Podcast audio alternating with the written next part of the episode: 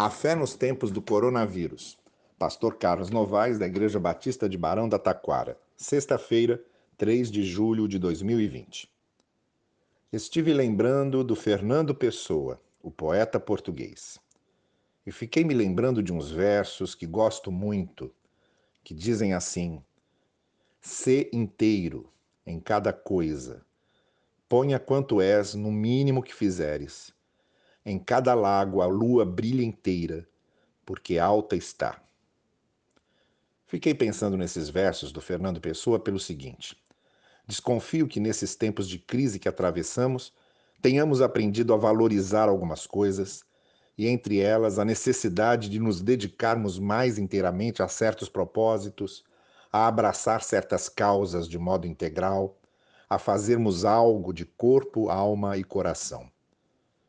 Até porque a vida é imprevisível, porque não temos controle sobre os acontecimentos e, especialmente, porque somos muitas vezes surpreendidos pelas adversidades imprevisíveis, importa que façamos sempre o melhor que podemos, que nos esforcemos de maneira primorosa, pois o tempo passa, as oportunidades desaparecem, o mundo vira de cabeça para baixo e precisamos atravessar todas essas inesperadas situações da vida com a certeza de que fizemos o que precisava ser feito e dedicamos o melhor de nós em cada empreitada.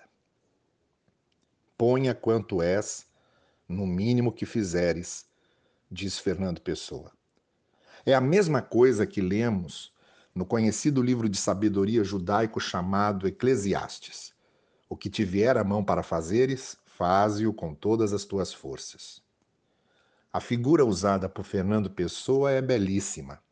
A lua está alta, muito alta, mas consegue refletir inteira sobre o lago. Em cada lago, a lua brilha inteira, porque alta está. Assim deve ser conosco. Quanto mais nas alturas estamos, ou quanto mais dons temos, ou quanto mais oportunidades nos são confiadas, ou quanto mais são necessárias nossas ações e nossa solidariedade, ou quanto mais os alvos e as metas se descortinam à nossa frente, mais devemos colocar mente, coração e forças em conjunto para realizar grandes coisas. No romance Quase Memória, o escritor Carlos Heitor Coni fala sobre seu pai que a cada noite olhava para os filhos e dizia: Amanhã farei grandes coisas.